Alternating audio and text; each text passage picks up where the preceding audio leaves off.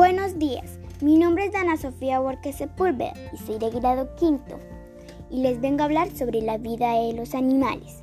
Esto sirve para informar a las personas acerca de las características de los animales, ya sean peces, reptiles, anfibios, mamíferos, aves, etc.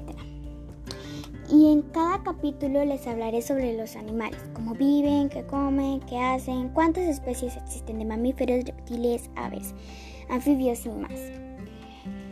En el primer capítulo les hablaré sobre qué comen los animales, si son mamíferos, reptiles, anfibios, peces, aves, etc.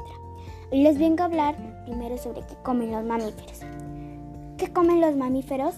Según el tipo de alimentación, los mamíferos se clasifican en herbívoros, es decir, los que se alimentan de plantas como el caballo, la oveja o el elefante. Carnívoros, que comen carne animal, como los leones, los lobos y los osos. Y omnívoros, que se nutren tanto de carne animal como de vegetales, como los humanos. Los mamíferos se incluyen tanto en el grupo de los depredadores como en el de las presas en muchos ecosistemas.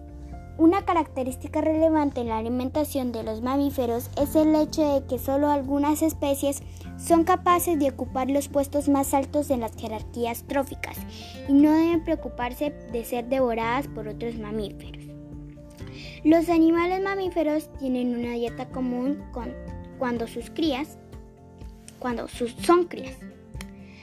Todos consumen leche materna, específicamente diseñada para su especie. Las madres de estas pequeñas crías producen en sus glándulas mamarias la composición específica de la leche que requiere el animal para su desarrollo. Y esto fue el primer capítulo y en el próximo les hablaré sobre cómo viven los animales. Muchas gracias por escuchar mi podcast.